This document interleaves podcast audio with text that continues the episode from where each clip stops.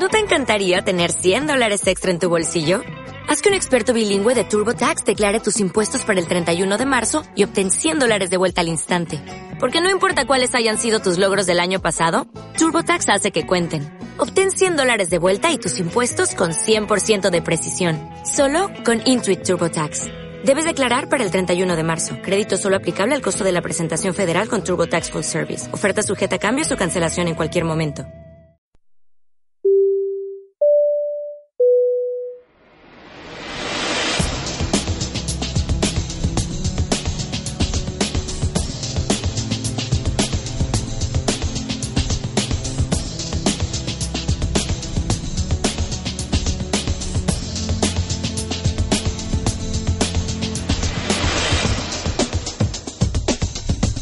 El capítulo 5 de Flaps, Edición verano. el podcast donde hablamos de simulación de vuelo, el mundo de la aviación comercial y en general cualquier tema relacionado con el mundo de los aviones.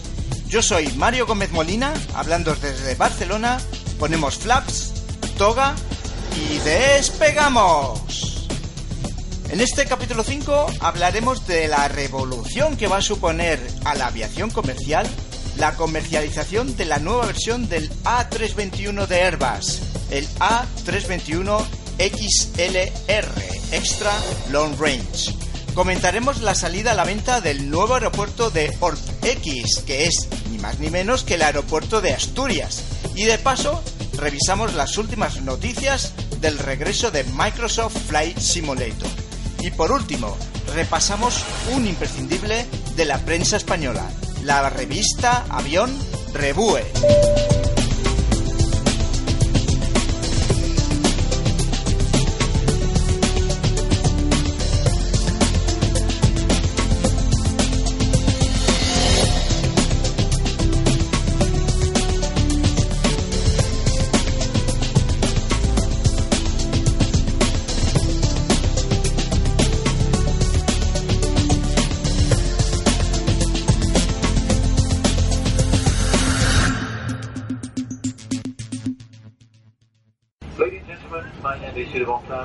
Bonfils. I have the pleasure to be captain of this flight. On the behalf of my crew, I would like to welcome you uh, on board. We have now everybody on board. We just had a slight problem with the refueling of the aircraft due to the changes uh, loaded the last minute. Y ahora, aviación comercial. Pues ya tratamos en el capítulo pasado el París Air Show, pero la verdad es que un evento de estas magnitudes deja muchas noticias interesantes, eh, refiriéndonos a las presentaciones de nuevos modelos, el que se llevó todos los honores fue lo que hizo Airbus con su nuevo A321 XLR. XLR viene de Extra Long Range, o sea que es eh, la versión del Airbus 321 ah, de extra largo radio. Recordemos que actualmente tenemos el A321 eh, normal, eh, los nuevos y es la nueva familia, es lo que se vende a partir de ahora, ya es el A321 ah, NIO. NIO, recordemos que viene de las siglas, NIO también viene de nuevo, pero las siglas son New Engine Option, o sea, con el nuevo motor, con la opción de nuevo motor.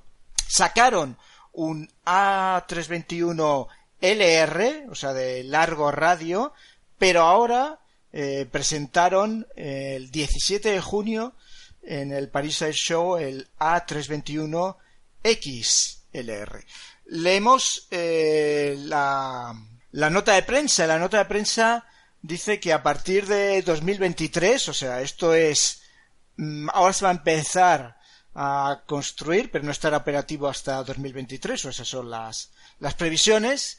Dice, la aeronave entregará una gama extra long range sin precedentes de hasta 4.700 millas náuticas, lo que representa un 15% más de lo que es capaz de, del alcance que puede tener el A321 Long Range, el LR. Y con la misma eficiencia de combustible insuperable. Esto es la nota de prensa de Airbus. Con este alcance adicional, las aerolíneas podrán operar un avión de un solo pasillo eh, de menor coste en rutas más largas y menos transitadas, muchas de las cuales ahora solo pueden ser atendidas por aviones de fuselaje ancho más grandes y menos eficiente. Continúa ¿eh? la, la nota de prensa, dice esto permitirá a las operadoras abrir nuevas rutas mundiales como de India a Europa o de China a Australia, además de extender el alcance sin escalas de la familia de aviones en vuelos transatlánticos directos entre Europa continental y las Américas. Para los pasajeros, Airspace, la nueva cabina del A321XLR, ha sido diseñada para mejorar la experiencia de viaje, similar a la de los viajes de largo radio. La nota continúa, vamos a leerla y después ya analizamos.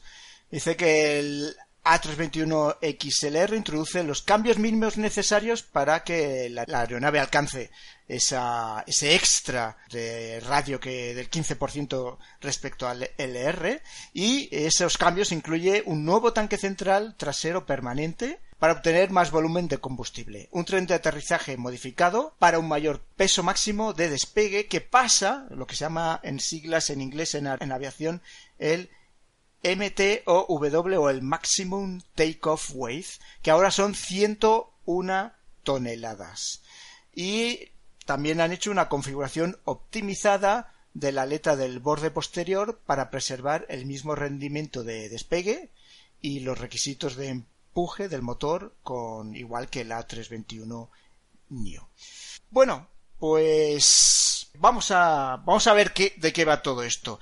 En principio, el, el tema es importante porque hay una necesidad, las aerolíneas tienen una necesidad de disponer de aviones con una capacidad menor para hacer largo radio. Está claro, básicamente se asocia, o hasta ahora estábamos asociando, eh, avión de doble pasillo largo radio, porque realmente, claro, evidentemente lleva mucha gente, optimízase el vuelo y además como es muy grande los, el tanque de combustible que es capaz de, de llevar permite ese largo radio. Y los aviones pequeñitos, pues, pues eso, para, para vuelos dentro del continente, en América no se cumple así, porque sabemos que en América esos aviones, esos aviones de pasillo único hacen viajes realmente, realmente largos, los llevan hasta su máxima expresión.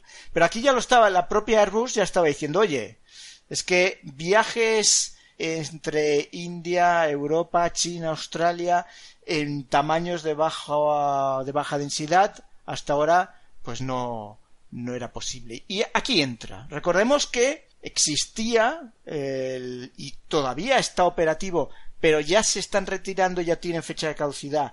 Boeing 757 cubría esas necesidades. El Boeing 757 era ese, ese avión, pero un avión ya obsoleto, con un rendimiento y una eficiencia muy baja, y donde Boeing además no ha generado su nuevo avión. Boeing empezó hace hace poco tiempo hablar del 797. No sabemos si se va a llamar así o no. Eh, Boyle lo conocía como NMA, New Middle Airplane. Bueno, ese era el sustituto del 757 y el que tenía que cubrir este, esta demanda que estamos viendo.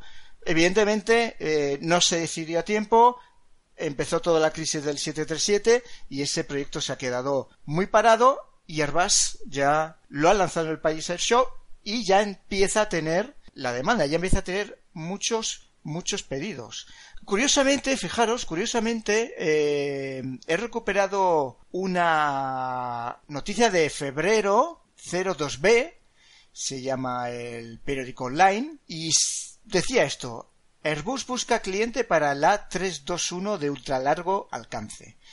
Vamos a ver lo que decía, porque esto lo decía en febrero, ¿eh? ¿eh? antes, mucho antes de la presentación y mucho y bueno, en aquel momento sí que se estaba hablando Boeing del, del 797 o la NMA, pero Airbus también lo estaba moviendo y decía esto.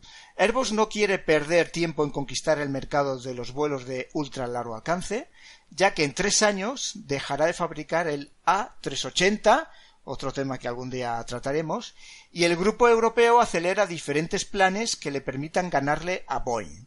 Y uno de ellos es el desarrollo de una versión de ultralargo radio del A321. El A321 de largo alcance todavía no ha salido al mercado, estamos hablando de febrero, a día de hoy tampoco ha salido, saldrá el 2023, pero en ese momento ni siquiera se podían ordenar, no se podían hacer órdenes eh, de, esa aeronave, simplemente estaba tanteando eh, el mercado. Es lo que dice la, la, noticia. No salió al mercado, pero Airbus ya está tanteando a las aerolíneas una variante que puede volar hasta 920 kilómetros más que los 7.400 kilómetros que, alcanza el, la LR, ¿no? Y lo que se dice es, eh, Airbus mantiene consultas informales con compañías aéreas presentando las características técnicas del avión con el objetivo de llegar a 200 o 300 órdenes de compra que le garanticen que el proyecto sea viable económicamente. De eso pone que informaba a Reuters. Dice, esta jugada es una carrera contra el tiempo. Airbus quiere, eh, aprovechar los titubeos de Boeing respecto a iniciar la fabricación del Boeing 797. El modelo de pasillo único quiere conquistar el mercado de los N MA, los, los aviones de tamaño medio, que era lo que, lo que decíamos. También la, noticia decía, mercado con mucho potencial. La conquista de este mercado es crucial para el desarrollo del sector aeronáutico. Según Boeing, para el año 2037, las compañías necesitarán 42.700 nuevos aviones destinados a ampliar y renovar la flota actual. El segmento de ultra largo alcance es uno de los más importantes donde compañías como Qantas buscan opciones para sus proyectos de vuelo más largo del mundo sin escalas. Y a puntilla. El mercado rechaza a los modelos gigantescos y busca aviones más livianos, con un mejor rendimiento de combustible que pueden optimizar las rutas de punto a punto.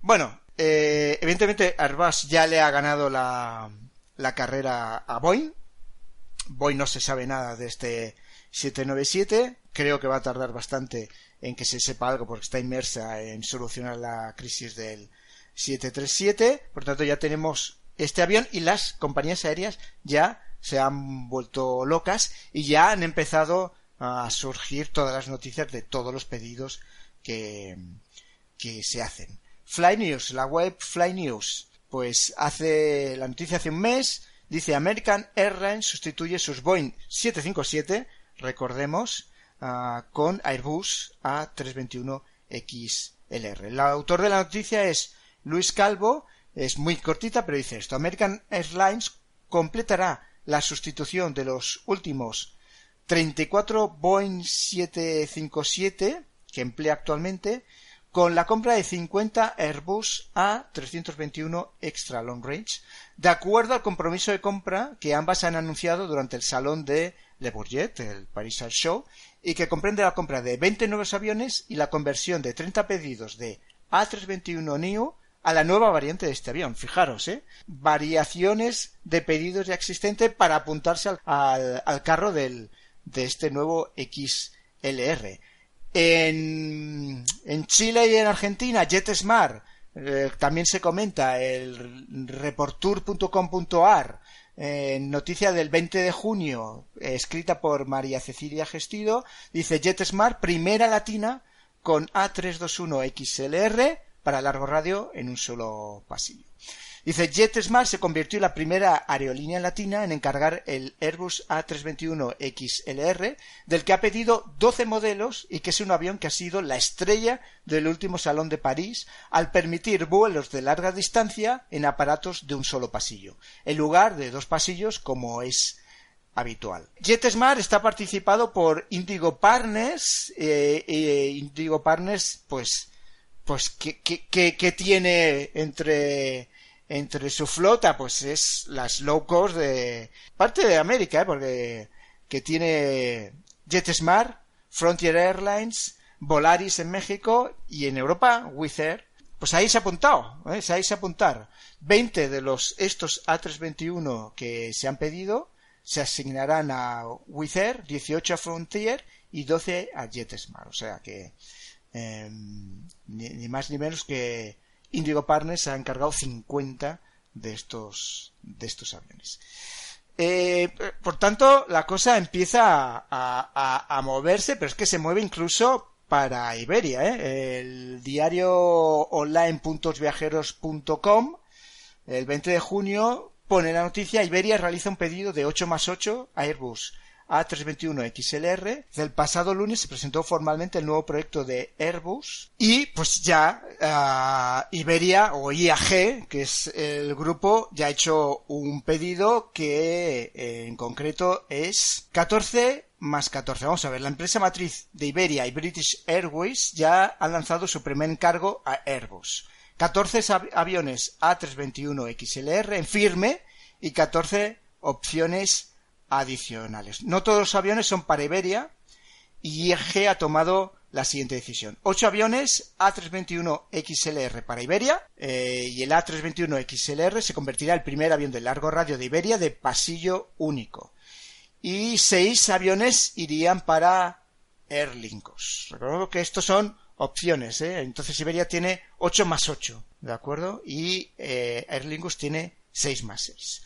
Bueno, fijaros, he encontrado un reportaje muy, muy, muy, muy bueno, muy centrado en, en India, que es de donde se escribe este, este reportaje. La web es Live from Lounge- Live from a Lounge, y el 21 de junio se escribe un artículo que a mí me parece sensacional, que se pregunta lo siguiente, dice, ¿por qué el Airbus A321 XLR es un éxito incluso antes del primer despegue? Fijaros que ya en el titular vamos a ya resumido todo lo que queremos hablar, ¿no? Se presenta, ni siquiera existe, ni siquiera existe, no se ha construido ni uno, pero ya es un éxito brutal en ventas. Y lo que dice este reportaje, lo que se pregunta es, ¿pero por qué? Muy bien, vamos a leerlo porque no hay desperdicio. Dice la Bienal Air Show de París, Airbus finalmente lanzó el A321XLR, un avión que se especuló que se lanzaría más adelante, pero que ha sido un tema ping-pong entre Airbus y Boeing sobre quién lo haría primero. Está claro que Boeing, que, se veía eh, a principios de año que, que se iba a lanzar, que se iba a lanzar, que se iba a lanzar, que quizás Airbus se quedaba retrasado y que quizás todos sabían que el que el primero lanzase se iba a llevar el gato al agua, pues con temas ajeno al propio 797, Airbus se adelanta. Dice, Boeing ha estado por un tiempo evaluando el lanzamiento de la aeronave, que eventualmente se podría llamar 797, iba a ser un diseño totalmente nuevo y llevaría años de desarrollo. Pero para comprometerse a ello, la aerolínea necesitaba saber si hay negocio para ello. Eh, Boeing necesitaba saber quién lo iba a comprar. Airbus, ya lo hemos leído, en febrero estaba tanteando. Dice, bueno, hay muchos clientes de Boeing 757 y 767 que podrían comprarlo. Estaba claro, era su, su mercado natural ya existía. Los que tenían 757 sobre todo, pero también los que tenían 767. Puesto que el 737 MAX tiene, pues ya lo sabemos, un rango pequeño, 3.600 millas náuticas. El 757-200 solía volar 3.900 millas náuticas. Se introdujo en los años 80 y ya está llegando al final del ciclo de vida. Dice, Airbus, por otro lado, ya está dando grandes saltos en el segmento de volar más lejos, con pasillo único. El A321 Neo y sus variantes ya pueden volar cerca de 4.000 millas náuticas, haciendo posibles vuelos, él lo dice así, entre Delhi y Estambul, en un avión completo con asientos de varias clases. Aviones de pasillo únicos ya están volando. Hay una compañía muy interesante que es la Compagnie de Francia que vuela precisamente eh, en configuración única de business class ya entre Londres y Nueva York y entre París y Nueva York si, si no estoy mal informado. O sea que esto ya existe. Lo que está diciendo es, pero esto, que puede existir en trayectos muy concretos, se va a poder ampliar, por, él dice una cosa, un vuelo entre Delhi y Estambul, por ejemplo. Y por eso las compañías se están volviendo locas porque están diciendo, este es el avión que necesito.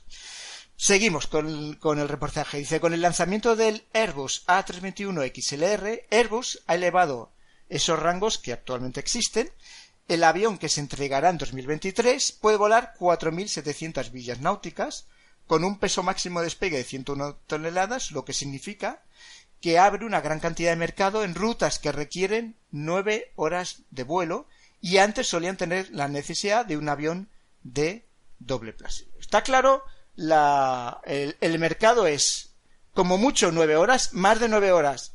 Tenemos que irnos ya a un avión de doble pasillo, rutas de hasta 9 horas yo puedo abrir y lo hemos leído antes. ¿Cuál es el mercado? El mercado es o bueno, el mercado es rutas de baja densidad. Pueden ser rutas que simplemente, por ejemplo, el que dice Delhi-Estambul, que posiblemente nunca llenaría un avión de, de doble pasillo, o rutas, por ejemplo, me estoy, me lo estoy inventando totalmente, Bilbao-Nueva York. Me lo estoy inventando totalmente. ¿eh? Pero Bilbao-Nueva York no tendría sentido en un avión de doble pasillo. No tendría sentido, porque nunca se llenaría pero es una, una, un vuelo que podría empezar a tener sentido con un avión pequeño. ¿Podría tener sentido? No, es un ejemplo, pero por ahí va el, el mercado. Aquí pone ejemplos, ¿no? Centrados en India. Dice, dice, actualmente volar de India a Europa es operado a día de hoy por Air India con un Boeing 787. Y anteriormente estaba Jet Airways que, que lo hacía a veces con un 777 y a veces con un Airbus 330. Pues ahora podría ser con una 321 extra long range. Lo que están diciendo también a Airbus es que lo puedes poner en una configuración de una clase únicamente o de dos clases. Ojo, porque también aquí está viendo eh, empresas que quieren, empresas aerolíneas que quieren, y esta es alguna de, de India precisamente, que lo que quiere es comprarle a Airbus este avión pero para hacer largo radio, pero en una configuración de solo economy y alta densidad. Ojo, porque no sé si esto es lo más adecuado. Bueno, vamos a seguir. Dice, las aerolíneas de todo el mundo han hecho cola para el Airbus A321XLR con pedidos que están llegando eh, muy rápidos a Airbus. Dice, es impresionante ver que Airbus tiene el respaldo de aerolíneas y arrendadoras incluso antes de que el avión haya, llegado a construirse. Cosas, cosa que pocas veces pasa. Siempre tenemos un cliente de lanzamiento, pero se espera que salga, que vuele y empiezan los pedidos. Hoy ya se está desbordando los pedidos. Eh, bueno, algunos ya lo hemos leído y otros los citan aquí, ¿no? Arlingus, Iberia, Frontier, Wizz Air, JetSmart, Qantas, Flynas, Saudian Arabian, uh, JetBlue, uh, Cebu Pacific, etc, etc. Eh, ¿Qué vemos? Aerolíneas grandes y pequeñas, de bajo coste y de red, uh, de servicio completo y de servicio mínimo. Y se pregunta, oye, ¿pero por qué las aerolíneas quieren comprar este avión de un solo pasillo? La brecha que llena el avión le le va a permitir a estas aerolíneas volar una ruta de largo alcance con un avión de fuselaje estrecho es decir, un número menor de pasajeros. Eh, entonces lo que dice es, vamos a ver, eh, por ejemplo, el 787, de hecho se diseñó en mente, el 787 no tiene muchos pasajeros, es un avión relativamente de doble pasillo, pero relativamente pequeño porque quería maximizar y competir con el A330. Esto es el, lo que pensó. Pero lo que dice es que, ojo, porque el 321 XLR funciona de otra manera y podemos decir que, que gana el 787.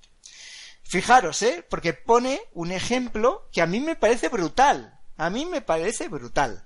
Y yo creo que lo vamos a ver, ¿eh? Esto que dice, lo vamos a ver, lo vamos a ver en Europa, lo vamos a ver en América y quizás lo vamos a ver en Asia. Fijaros, los mismos pilotos que pueden volar, por ejemplo, el vuelo Mumbai-Bangalore en un A320 NIO, también pueden volar un Mumbai-Londres en un A321 XLR.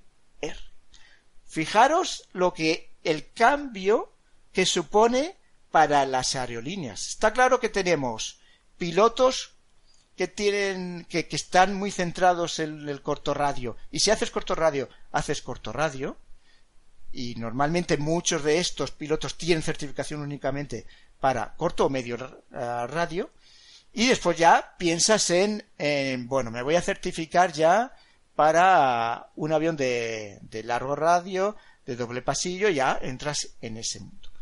Lo que está diciendo, y es totalmente cierto, es, ojo, porque los mismos pilotos que están haciendo pues un Barcelona-Bilbao podrían después seguir con un Bilbao-Nueva York. Increíble, ¿eh? Esto es muy importante, ¿eh? ¿eh? Y sigue, dice, y con el XLR puede no preocuparse por tener que llenar 200 o 210 pasajeros en el avión en lugar de los 250, 270 del 787. Ahí está el por qué está teniendo tanto éxito el, este avión. Eh, dice, este mercado es el centro, es el target de este avión, donde las aerolíneas vuelan alrededor de 7 a 9 horas, por lo que, comienza a limitarse lo que es la, la larga distancia. ¿no? Esa definición empieza a, quedar entredicho. ¿eh? Dice, porque no hay ninguna definición de, qué es el, largo radio. De 3 a 5 horas es largo radio. hasta ahora, casi casi el avión definía lo que era largo radio. Pasillo, pasillo estrecho, pasillo único, corto medio radio, pasillo ancho, largo radio. Bueno, esto ya se va a desdibujar completamente. Fijaros, volvemos al 757. Dice el Boeing 757 que se lanzó en el 83 y que el último se produjo en el 2004, o sea, ya no se hace. Bueno, pues era el mercado, era el avión para este mercado, pero ya no se fabrica y no hay sustituto. Bueno, lo que, lo que dicen es, las aerolíneas tienen muchos aviones que tienen que ir jubilando y que por eso estaban también presionando a Boeing para que sacara un sustituto y ese iba a ser el NMA. Pero, debido a los problemas de Boeing con el 737, se adelanta Airbus y a la fecha en que se escribe este artículo ya 150 órdenes tenía Airbus. Fijaros, porque vuelve a sacar un tema muy importante en, este artículo. Dice, la economía va a funcionar mejor para las aerolíneas con este avión. Dice, según Airbus, una aeronave podría hacer un viaje de ida y vuelta de 8 horas al día. Fijaros, ¿eh? Ida y vuelta de ocho horas al día y aún así realizar un vuelo de corto recorrido en el mismo avión. Bueno, un ejemplo. Dice, digamos que podrían volar de la India a Europa, estar en el aeropuerto dos horas, volar de regreso a India, ¿vale? Para que se acabe el día quedan ocho horas todavía. Dice, así que el avión podría limpiarse y hacer todavía un Mumbai-Delhi. Y volver otra vez a Mumbai en el mismo avión.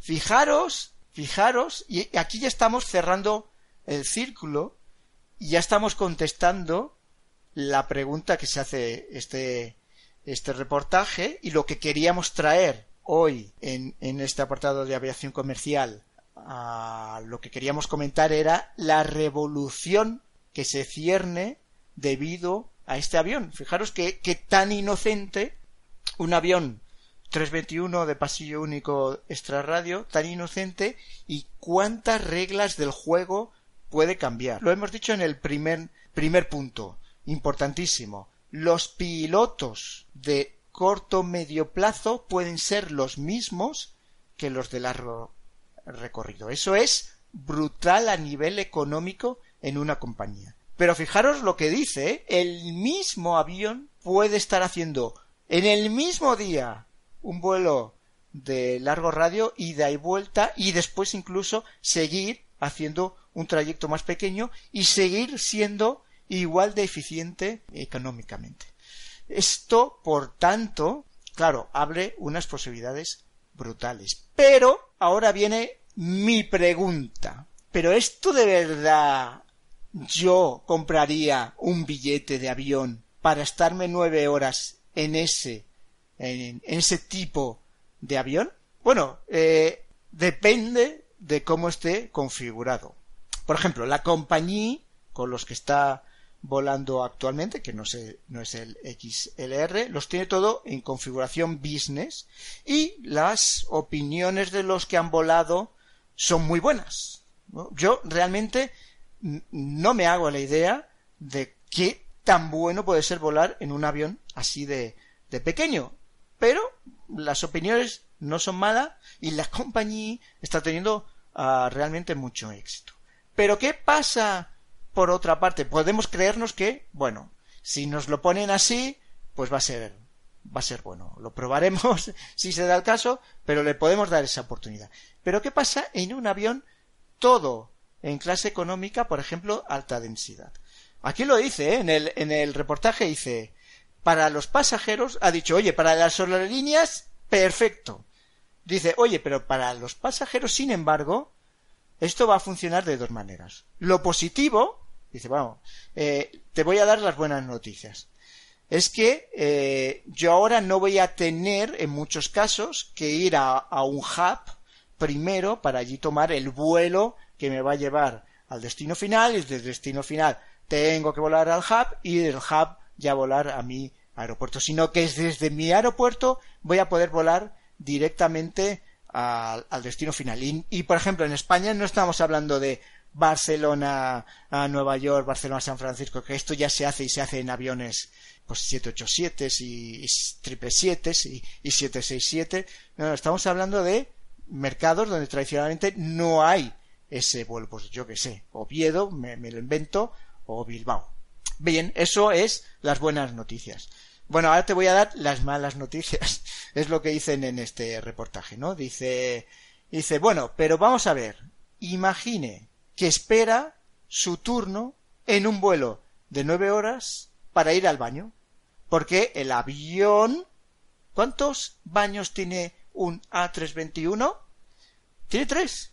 Tiene dos atrás y uno delante. 200 pasajeros intentando ir al lavabo.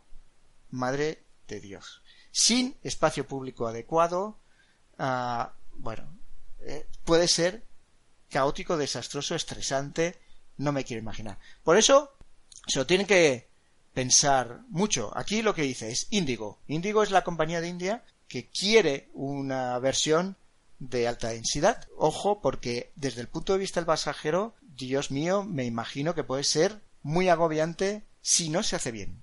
Si no se hace bien. Por tanto, bueno, pues está muy bien porque este reportaje nos ha dado una cal y una de arena. Cosas muy positivas, ojo, porque puede haber cosas muy negativas. 1266, muy buenas, está identificado. Mantenga nivel de vuelo 260 al alcanzar, esperas en Barcelona. Al ver uno tengo por 25 derecha. 260 al alcanzar, al ver uno tanque y en Barcelona. Ahora la y ahora, simulación.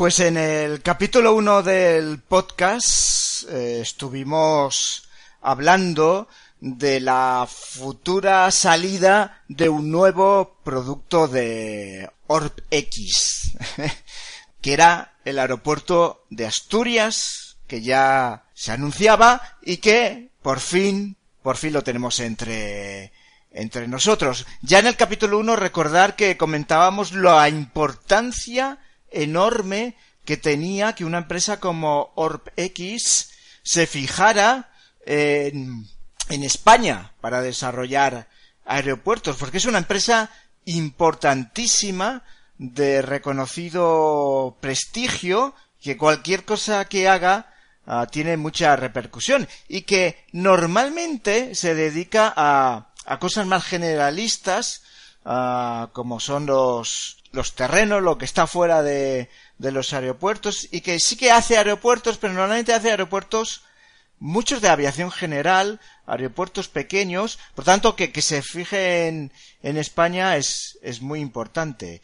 Em, ojalá se fijara no solamente en España, sino también en, en Latinoamérica. Esperemos, esperemos que, que lo hagan y cada vez haya más aeropuertos en Latinoamérica donde podamos donde podamos volar no con los que vienen por defecto, sino con los que se hacen con sumo detalle. Además, cada vez se hace con más detalle. Por tanto, eh, pues congratularnos todos de que tenemos el maravilloso aeropuerto de Asturias ya entre nosotros. Si vamos a la, a la página de Orpex del producto, que la, estará en las notas de este podcast, lo que ellos dicen es que es que hay cosas muy curiosas, ¿eh? es que lo que dicen es que han hecho, bueno, es, es el aeropuerto es en alta resolución y fotorreal. Los puentes sí que los han hecho a, a mano. Tiene el People Flow y, animaciones. People Flow muy interesante. ¿eh? Tú en la configuración del producto puedes decir cuáles quieren, cuáles quieren que salga. Puedes tener People Flow, o sea, People Flow es personas, bueno, que tienen un cierto movimiento. En el lado aire, en el lado tierra o dentro de la terminal. Esto no es nuevo, yo nunca había visto la, animación de personas dentro de la, de la terminal y es fantástico. O sea, te, consigues una inmersión brutal. Consigues una inmersión brutal cuando estás eh, en tu stand, pues configurando el avión, esa media hora, si estás pilotando con un 737 o un A320, pues esa media hora que vas mirando de vez en cuando y vas viendo que, gente que se mueve en la terminal, fantástico. La gente que se mueve en el lado aire, pues se, se mueve poquito, pero lo suficiente para ver que no es un palo ahí puesto. Pero se mueve muy bien, porque hay otros aeropuertos que es horrible. Es horrible y además no lo puedes configurar normalmente. Y lo que tienes es una persona, por ejemplo, dando vueltas en círculo. Y estás media hora viendo a una persona dando vueltas a un círculo y no tiene sentido, porque eso es para una inmersión mejor y lo que consigues es todo lo contrario. Entonces, ORP X lo hace perfecto, porque normalmente tienes para gente parada en, con algún vehículo eh, de pushback, por ejemplo, y tiene un cierto movimiento, pero muy muy leve y, y está muy bien conseguido, está muy bien conseguido. Y el de dentro de la terminal ya es brutal. Yo no lo había tenido, yo no había tenido ningún aeropuerto que lo tuviera y me parece eh, genial, me parece perfecto. No solamente han modelado el aeropuerto, sino que han, han modelado todo lo que tienen alrededor con un montaje fotorreal y lo que dicen es que está muy optimizado y esto sé que no sé lo que significa para un 737 para un piloto 737 y A320 no sé muy bien qué significa esa afirmación yo lo he volado con un 737 y es fantástico pero como es fantástico eh, Bilbao. Yo lo que he hecho para probarlo ha sido un vuelo entre, fijaros, Bilbao y, el aeropuerto de Asturias. Y, claro, ¿qué pasa?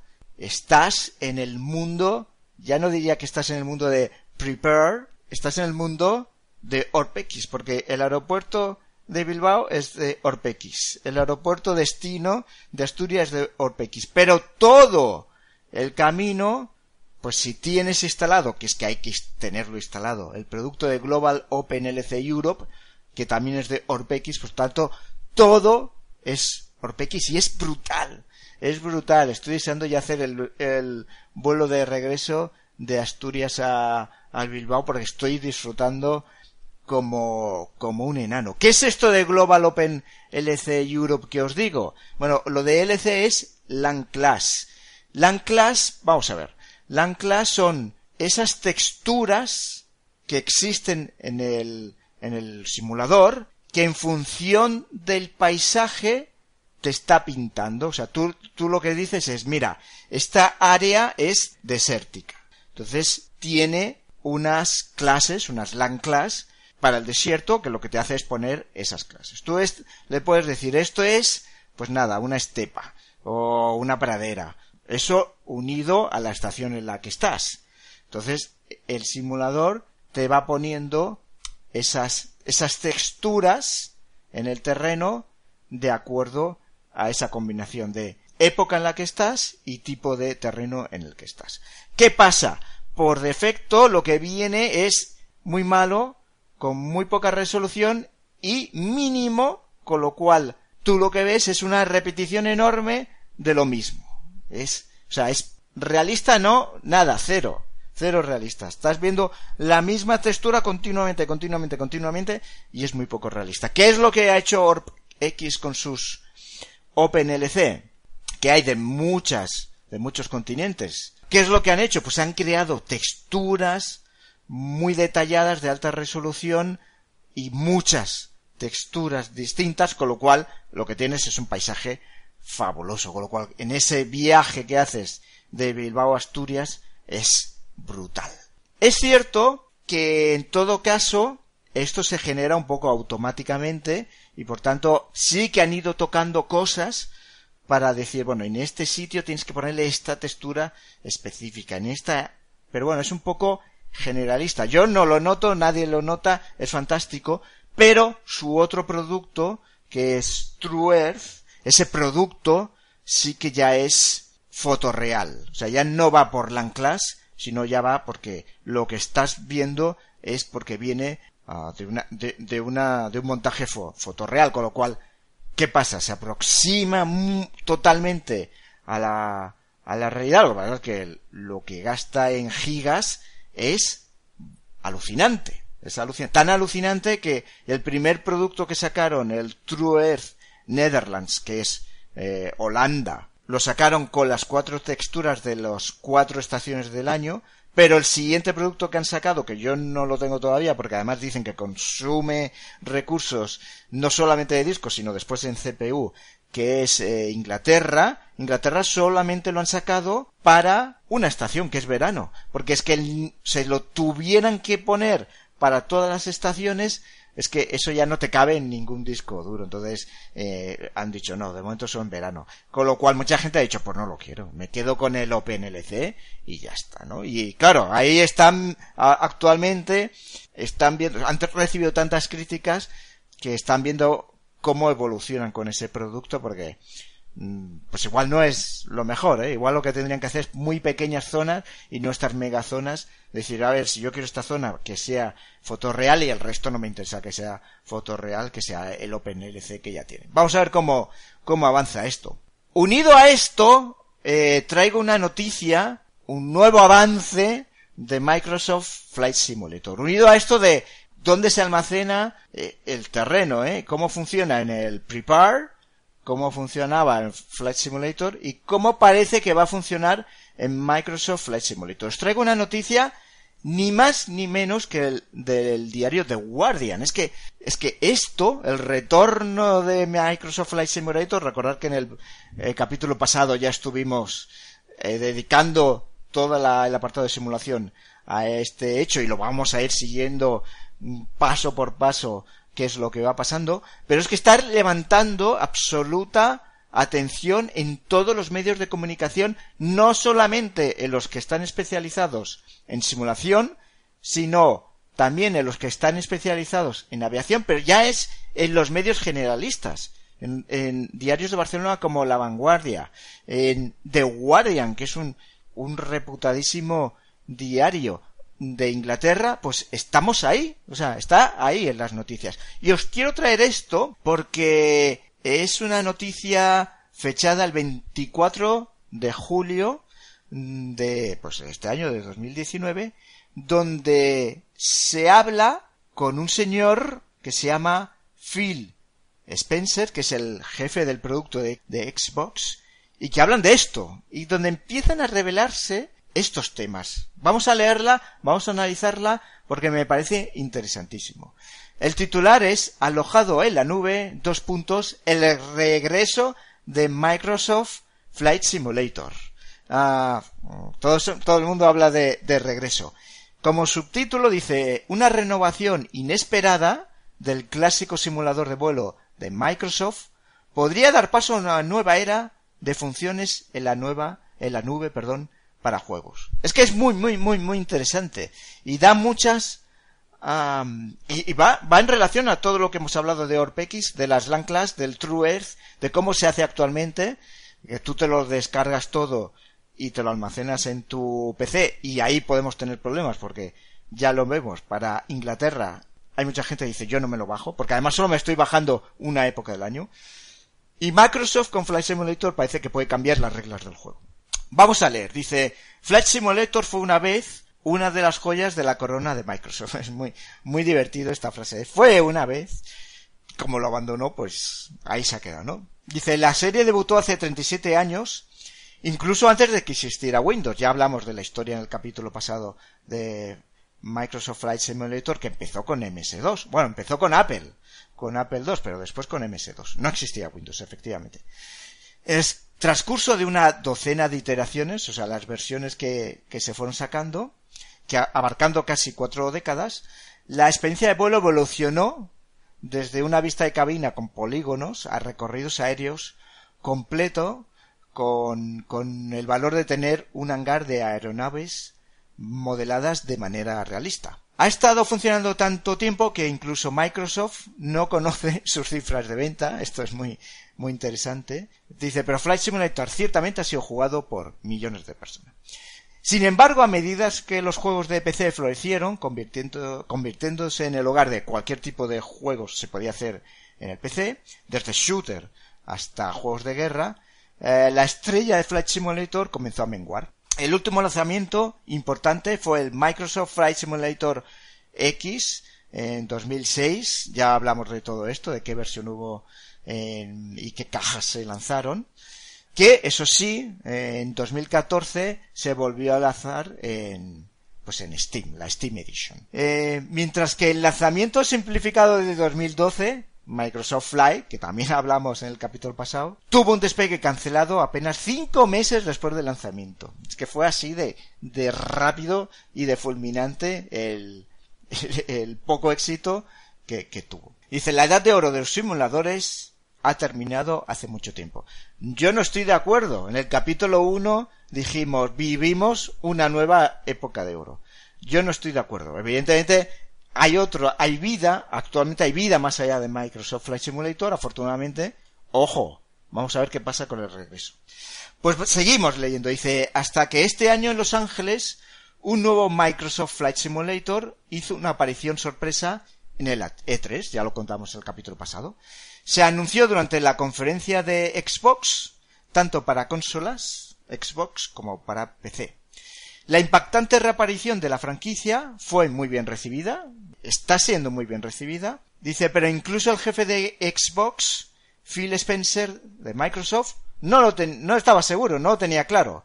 No estaba seguro de poder presentar un Flight Simulator junto a un juego como Gears of War. Él lo dice así. Yo no estaba con todo en mi haber, ¿no? Y dice, recuerdo que estábamos revisando la planificación y yo estaba preguntándome, ¿podríamos realmente tener a Flight Simulator en nuestro escenario? Lo que después dice es, pensé que simplemente no había manera de saberlo hasta que lo hicieron. y lo hicieron. Pero fijaros, ¿eh? Esto es muy interesante. Se estuvieron planteando si ese era el lugar donde lanzarlo. Es que a todo el mundo le sorprendió. ¿Por qué en L3 lanzan esto? Bueno, pues lo hicieron. El reportaje sigue. Como demuestra el tráiler, el nuevo simulador de vuelo se ve absolutamente asombroso. Las ubicaciones del mundo real como Dubái, San Francisco y Egipto se recrean en resolución 4K fotorrealista con geografía y texturas capturadas de imágenes por satélites. Los jugadores podrán controlar numerosos aviones, desde aviones ligeros hasta vehículos de pasajeros, establecer sus propias rutas de vuelo y navegar por escenarios impredecibles lanzados por la plataforma de computación en la nube Azure de Microsoft, que aprovecha la inteligencia artificial y el aprendizaje automático para cambiar dinámicamente las condiciones de vuelo. Ojo con lo que está diciendo, ¿eh? Ojo con lo que está diciendo. Dice, esto mantendrá a los jugadores en estado de alerta. Siéntase demasiado cómodo dirigiéndose un vuelo de cercanías y Azure podría provocar cambios repentinos en el clima, convirtiendo un vuelo soleado en una batalla para mantenerse al tanto de las condiciones de la tormenta. Aquí yo entiendo que lo que habrá será varias opciones. Es volar en tiempo real con el tiempo que hay, que es lo que la opción que podemos hacer actualmente en Prepare 3D, digo, tiempo real y es fabuloso. Siempre estoy volando de manera realista. Pero puede que haya una opción de decir, oye, mm, a tus anchas, dime tú lo que quieres que pase. Y no está mal, no está mal, es lo que queremos. Es, a veces lo que queremos es volar tranquilo con el tiempo real, pero a veces queremos emoción. Es lo que os dije en el capítulo anterior. Antes teníamos aparte de lecciones, que eran fantásticas, las lecciones de Rod Machado, teníamos misiones y nos poníamos a hacer cosas que, que, que, que, era un escenario específico que no, que era muy difícil crear de manera de, a ver cuándo pasa que un tifón pasa por delante mío. No, pues lo podías crear eh, artificialmente, ¿no? Pues eso, esto es lo que te están prometiendo y me parece fantástico. Seguimos. Dice Spencer vio por primera vez imágenes de Flight Simulator y dice probablemente febrero o marzo de este año y se sorprendió tanto que, fijaros, ¿eh? Se sorprendió tanto que tuvo que confirmar con el jefe de los estudios de Microsoft que es Shannon Loftis, si en realidad eso era real. Dice, hubo escenas que parecen mejores, que las fotorrealistas, recuerda Phil. Esto es lo que dijimos del tráiler. Mucha gente dijo, esto es la, la intro del programa. Esto está hecho artificialmente. Esto no es el simulador. Se ha confirmado que es el simulador. Y aquí lo está diciendo. El propio jefe de Xbox dijo, tuvo que llamar al responsable de, Microsoft Studios para decirle, oye, ¿pero esto es el simulador o qué me estás enseñando? Seguimos, ¿eh? Dice, si Flight Simulator anticipa, su tiempo es porque de mucha manera lo está haciendo. Eh, no solo la IA subyacentes y las tecnologías gráficas detrás de su creación llevan la tecnología del juego a sus límites, sino que comienza a superar los propios límites del juego. Eh, solo los datos geográficos necesarios para hacer que los jugadores estén volando por el mundo con imágenes fotorrealistas como las que hemos visto en el trailer se presenta en dos pentabytes, en dos pentabytes de información equivalentes a 20.000 discos Blu-ray. Por eso estoy enlazando la noticia de esto que os estoy diciendo de ¿Qué es lo que tenemos hoy en día los simuladores? Cuando yo vuelo de Asturias a Bilbao, pues estoy viendo este OpenLC Europe que, bueno, pues, ocupa relativamente poco poco tiempo porque así se diseñó los simuladores son pues son texturas al final claro que después sí que están poniendo a ver que OpenLC Europe sí que tiene un trabajo de poner las texturas correctas en todos los sitios pero es una forma de verlo lo que está haciendo OrbX con su True Earth, con todos los problemas que conlleva decir, es que te lo tienes que bajar y no tengo espacio para ponerlo. Y lo que dice Microsoft, que cómo va a funcionar su nuevo Flight Simulator, de momento te está diciendo, lo que hay ocupa 20.000 discos de Blu-ray. Bueno, pero entonces, ¿cómo va a funcionar esto? La gran pregunta, ¿pero esto cómo va a funcionar? ¿Necesito 20.000 discos Blu-ray en mi casa? Bueno, pues aquí sigue. Dice, estará muy lejos de lo que puede caber en un disco o ser descargado razonablemente, por lo que Flight Simulator está a la vanguardia de una nueva generación de juegos que sólo pueden vivir en la nube, en el cloud. Dice, los servidores de Microsoft, esto es muy importante, ¿eh?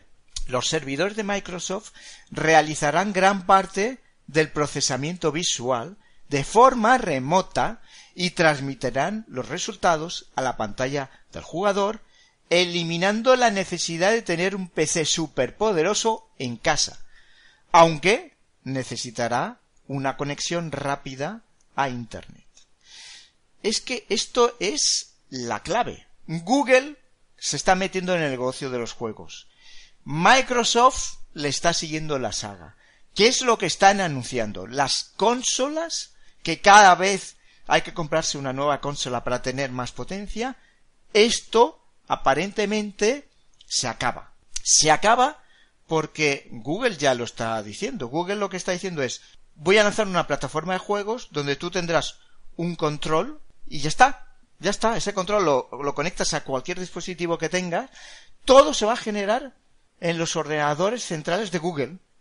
Todo, todo el procesamiento de imágenes, todo. Y ellos tienen un mega ordenadores que además pueden ir ampliando continuamente. Y lo que te van a hacer es bajar esa información a tu dispositivo, a tu PC, a tu consola y ya está. Lo que evidentemente es necesitas una super conexión a internet, porque además el tiempo de latencia entre que tú haces un movimiento y lo ves en pantalla tiene que ser inmediato, si no no va a valer de nada. Pero esto es lo que en los juegos en general se está ese es el camino a ir Y por supuesto, Microsoft Flight Simulator 2020 va a tener esa tecnología. Sigue. Para juegos como Flight Simulator, la nube proporciona un sistema que comprende la capacidad que necesito en cualquier momento. Procesarán en la nube y te lo inyectarán, no en la RAM, sino en tu dispositivo.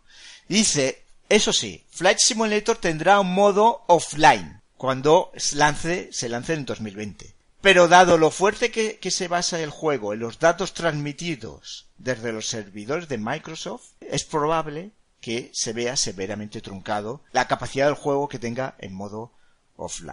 Dice, los juegos siempre en línea son muy controvertidos, no a todo el mundo le gusta iniciar sesión en un servidor cada vez que quiero jugar, y de hecho algunos jugadores no pueden, pero en este caso las ventajas seguramente valen la pena. Lo que dice Phil dice, estamos llegando al punto con los juegos donde la pregunta que, que hay que responder es cuántos datos se pueden descargar y almacenar realmente de manera local. Y continúa, dice, pero también está la cuestión de la cantidad de datos que necesito tener localmente en cualquier momento. No estoy jugando al comienzo, la mitad y al final del juego con todos esos datos. Con lo cual, dice, bueno, actualmente lo que vamos a tener son dos petabytes de información, pero además vamos a tener Azure, inteligencia artificial Azure, en funcionamiento, con lo cual esta combinación podrá hacer que se pueda pedir o configurar diferentes niveles de fidelidad, quizás también en diferentes partes del planeta. Por tanto, dice, mientras vuelas, estás viendo edificios y que igual la información que necesitas es mucho menos, pero claro, conforme te, bajas en altura, igual la, resolución que necesitas es mucho más. Pero esto lo tratará de manera en, en tiempo real, ¿no? Por tanto, eh, fabuloso el, este artículo, os dejo el enlace en las notas del programa y vamos descubriendo cada vez más cómo va a funcionar Flight Simulator 2020. Y ya digo, ¿eh? lo que este vuelo que yo os he explicado de Asturias Bilbao eh, y con todo lo que estoy viendo, ¿cómo lo veremos en Flight Simulator 2020? Pues cambia absolutamente. Y la otra opción, por tanto, es OrbX. ¿Qué va a hacer? Eh, ¿Cuál va a ser su negocio a partir de ahora? Bueno, estas son cosas que iremos resolviendo poco a poco. Y ahora, imprescindibles. De hoy traemos algo de lo que yo soy fanático, que son las revistas en papel. Vamos a hablar de la revista decana por excelencia en, España y en el mundo de habla hispana sobre la aviación, que es Avión Rebue. Actualmente está publicada por Cape Publishing, pero ha vivido una vida azarosa y vamos a explicar un poco cómo ha llegado al punto en el que está hoy Avión Rebue. Bueno, para empezar, todos sabemos que el mercado editorial de revistas en papel es un mercado menguante de revistas y de periódicos. Pues bueno, eh, hay que recordar que hace 10, 15, 20 años esto era un mercado bollante y existían cientos y cientos de revistas de todo tipo de pelaje. Y en cada esquina de cada ciudad existían kioscos donde podías adquirirlas. Hoy esto ya no es así. Ya es realmente complicado encontrar un sitio donde vendan revistas.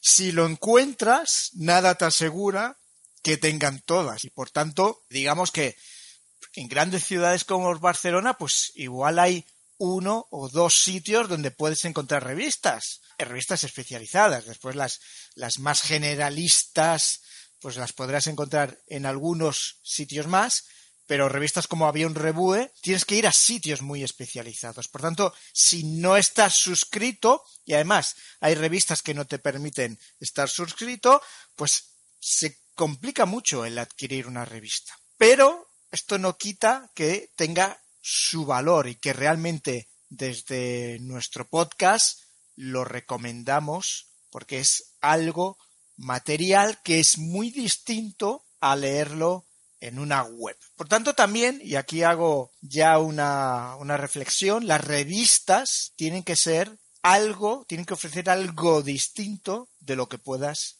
encontrar en la web. Yo no espero ver recogido en papel lo mismo que ya he ido leyendo en la web, sino que espero que haya otro proceso creativo, que haya procesos de, de compilación, de síntesis, de opinión, cosas que yo no voy a obtener vía web. Bueno, vamos a ver si lo consigue o no Avión Rebue. Avión Rebue estaba en los tiempos precrisis, pues editada por Mortor Press Ibérica, pero en 2009 la vende a que Publishing. Repetimos, 2009 ya plena crisis económica mundial, pues todo se ve afectado, absolutamente todo. La gente, evidentemente, deja de, comprar también. O sea, la gente, mucha gente lo está pasando muy mal y comprar una revista es un lujo, el mercado editorial cae y eso sí, hay una editorial que es Key, Key Publishing, que es de Inglaterra, que está especializada en revistas muy, muy específicas y tienen muchas revistas de aviación en inglés dirigidas a, todo el mundo. Pues tienen la, ya hablaremos de aquí, de, de, aviación militar, de aviación general, de aeropuertos, de aviación comercial. O sea, es una editorial que el tema de la aviación lo maneja muy bien y que ve aquí una oportunidad de hacerse con ellos evidentemente se dirigen al, al mercado global inglés y tener una, una, revista que es una referencia en el mundo del habla español, lo ven bien y lo compran y gracias a ello sobrevive esta revista. Esta revista ha llegado a tener, digamos que había tres revistas distintas. Estaba Avión Revue Internacional, Avión Revue Iberoamérica, Latinoamérica, que se editaba y se distribuía en Latinoamérica y donde además de los contenidos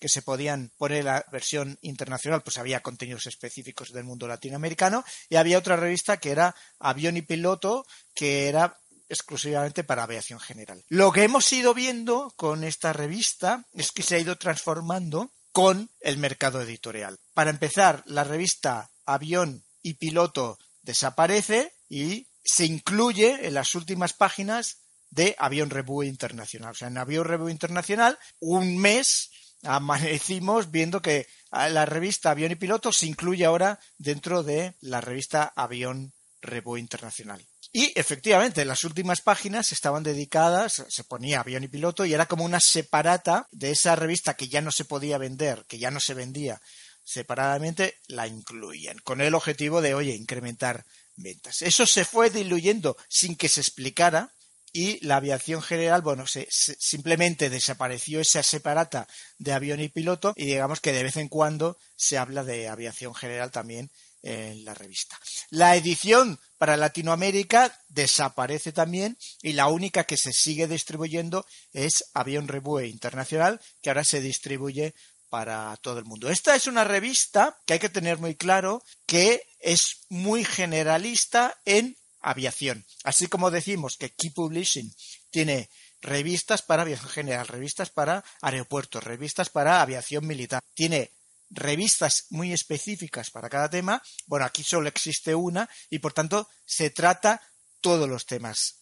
Aviación general, formación, aviación comercial, en fin, todo lo que tenga que ver con aviación cae en esta revista. Por tanto, lógicamente, hombre, pues unos meses te gusta más y unos meses te gusta menos, porque bueno, tratan más temas que te apasionan y menos otros meses, pues, pues menos, ¿no? Pero bueno, es el precio a pagar a, a que al menos sobreviva uno y me parece bien. Yo tengo algunas, algunas peros de esta revista. Que hombre, ojalá, ojalá pudiera mejorar. El, el primer pero es la editorial. La primera página de todas las revistas que se precien tiene una editorial. Esta la tiene, por supuesto, pero antes tenía unas editoriales realmente profundas, como creo que tienen que ser las editoriales. No tiene que ser. Lo que ahora tiene son, pues no sé, 10 líneas de editorial, y eso no es una editorial. Yo eso lo he hecho mucho en falta. Cualquier buena revista que podamos encontrar en el mercado tiene una una editorial de una página. Y es lo que tiene que ser. Yo creo que ahí ha perdido, porque ahí Avión Revue la tenía las editoriales y eran sumamente interesantes, y ahora, pues no sé, parece que, que se vaya a mínimos y en todos los sentidos, por supuesto que económicamente todo está justificado seguramente, pero estamos hablando de yo me compro un producto, yo me compro una revista, espero, espero tener una editorial donde editor me esté dando un punto de vista que después puedo o no puedo encontrar después en la revista, que se tratan algunos temas desde otro punto de vista, no es el, la clásica edición de, de una revista o una de periódico. Bueno, eso se ha perdido. Se ha perdido también los, los trip reports, los trip reports que era muy habitual en esta revista, que es muy habitual en las revistas de, de aviación, que es el análisis exhaustivo de un vuelo. Decir, bueno, pues mira, probamos, puede ser un vuelo especial la última vez que vuela tal avión, o la puesta en servicio del A350, eh, o simplemente es probamos al Italia de Madrid a Roma, en, eh, ida en económica y vuelta en business. Bueno, esto se ha perdido, ya no se hace. Seguramente, pues ya no hay dinero para hacer viajes y que se hagan los, los reportajes. Y eso se ha perdido y es una lástima porque era algo, yo creo que es algo intrínseco al mundo de las revistas y de los medios de publicación sobre la aviación, hacer trip report.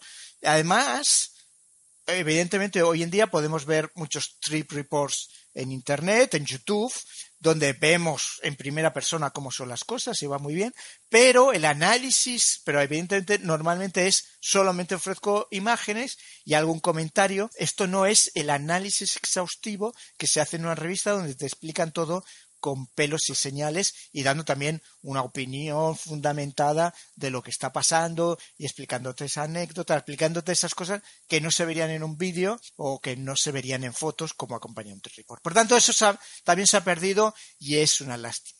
Y después hay una, yo creo que aquí el punto más flojo de la revista es que tiene un apartado de simulación de programas de simulación. Ese apartado de simulación para mí no tiene sentido tal y como está planteado. Yo no quiero que me expliquen que ha salido el aeropuerto tal o que ha salido la nueva versión de Prepare o de Explain. No, yo no quiero que me expliquen eso, porque yo eso, cuando lo lea, ya lo habré visto en Internet.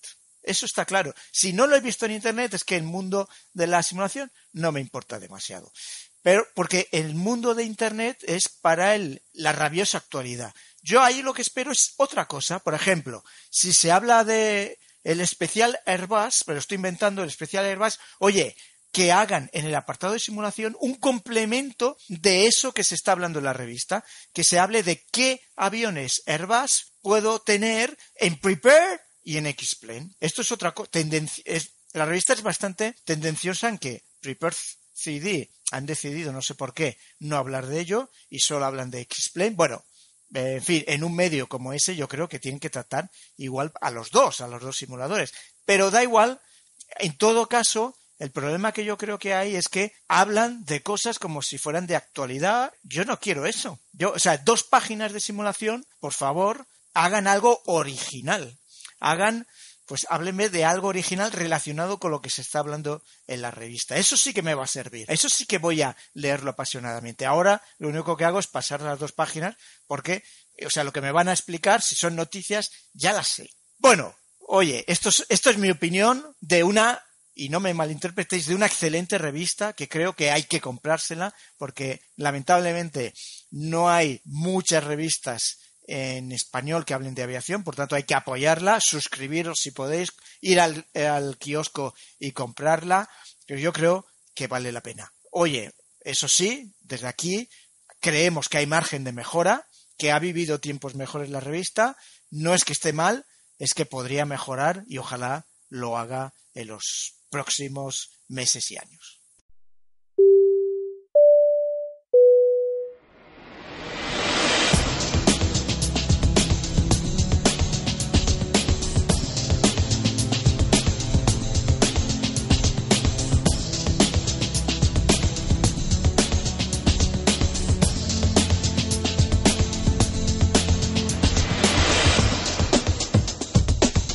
Hasta aquí el capítulo 5 de Flaps. Si quieres ponerte en contacto conmigo, puedes hacerlo enviando un mensaje en Twitter a la cuenta arroba aeroflaps o al mail oficial del podcast flaps podcast aéreo arroba gmail.com.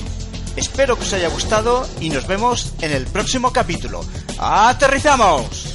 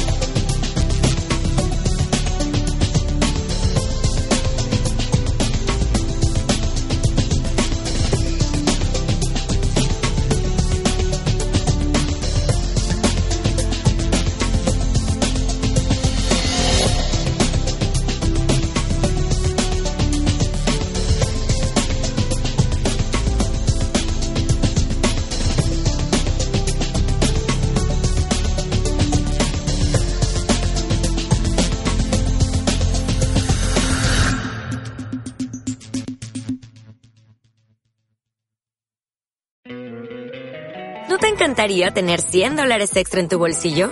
Haz que un experto bilingüe de TurboTax declare tus impuestos para el 31 de marzo y obtén 100 dólares de vuelta al instante. Porque no importa cuáles hayan sido tus logros del año pasado, TurboTax hace que cuenten. Obtén 100 dólares de vuelta y tus impuestos con 100% de precisión. Solo con Intuit TurboTax. Debes declarar para el 31 de marzo. Crédito solo aplicable al costo de la presentación federal con TurboTax Full Service. Oferta sujeta a cambios o cancelación en cualquier momento.